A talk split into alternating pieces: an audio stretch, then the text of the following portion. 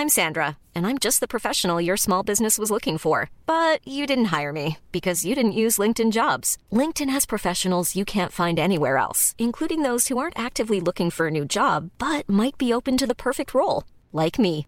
In a given month, over 70% of LinkedIn users don't visit other leading job sites. So if you're not looking on LinkedIn, you'll miss out on great candidates like Sandra. Start hiring professionals like a professional. Post your free job on linkedin.com/people today. Heraldo Podcast, un lugar para tus oídos. ¿Quieres comprar una casa pero sientes que no te alcanza? Así está la situación en México. Esto es Primera Plana de El Heraldo de México. Uy, no, a tu edad yo ya tenía casa. ¿Cuántas veces has escuchado a tus abuelos o papás decir esto? Bueno, pues uno de los principales retos de la juventud en México es cómo hacerse de su propia vivienda. ¿Por qué? Pues según el director del Infonavit, Carlos Martínez, esto se debe a que muchas personas de entre 24 y 40 años no pueden aspirar a un financiamiento debido a que tienen trabajos informales. De acuerdo con el INEGI, poco más de 15 millones de jóvenes mexicanos están en el sector laboral informal, es decir, que no están protegidos por la ley y como tampoco están incorporados al IMSS, no tienen derecho a un crédito hipotecario Infonavit. Además, los bajos sueldos son otra debilidad del trabajo informal, pues se estima que el 13.7% de los jóvenes no reciben ningún tipo de pago y quienes sí tienen un salario fijo ganan aproximadamente 3 mil pesos al mes, así como pueden comprar una casa. Pues en este sentido, el director del Infonavit hizo un llamado al gobierno y los bancos de todo el país para poder abrir la oportunidad a que más personas del sector informal puedan pedir un crédito sin tantas condiciones de por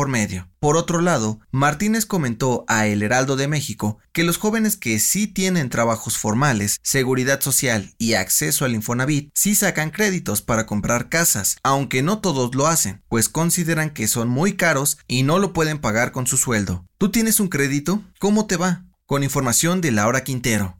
Las mejores noticias en solo 5 minutos. Sigue a primera plana a través de Spotify.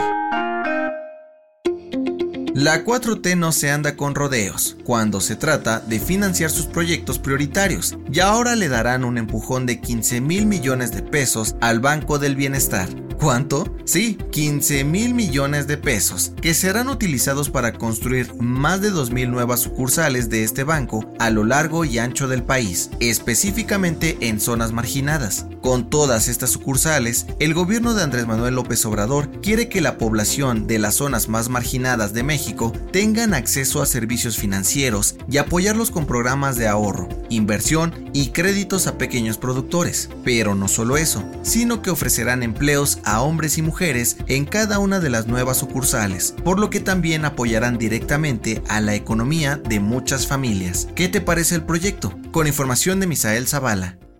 En otras noticias, el papá de Devani Escobar dio a conocer que por el momento no revelará los resultados de la última necropsia que le hicieron al cuerpo de su hija, pues se esperará a que sus abogados los analicen para que determinen la verdadera causa de la muerte. En noticias internacionales, el gobierno de Estados Unidos anunció que enviarán 33 mil millones de dólares más para apoyar a Ucrania en su guerra contra Rusia. Desde la Casa Blanca dicen que no se intimidan ante las amenazas de Vladimir Putin de utilizar armas nucleares contra cualquier país que quiera intervenir en el conflicto. Y en los espectáculos, mientras el juicio entre Johnny Depp y Amber Heard continúa, los fanáticos del universo cinematográfico de DC Comics lanzaron una petición para que la actriz sea retirada de Aquaman 2, la cual hasta el momento cuenta con más de 2 millones de firmas. ¿Lo lograrán? El dato que cambiará tu día.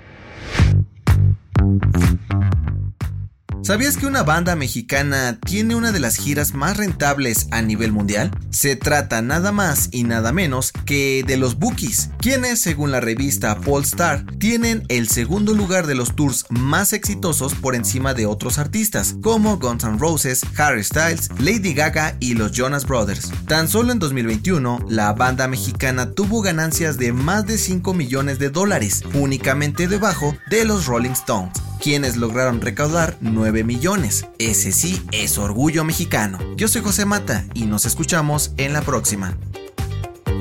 Esto fue Primera Plana, un podcast del Heraldo de México. Encuentra nuestra Primera Plana en el periódico impreso, página web y ahora en podcast. Síguenos en Instagram y TikTok como El Heraldo Podcast y en Facebook, Twitter y YouTube como El Heraldo de México. Hasta mañana.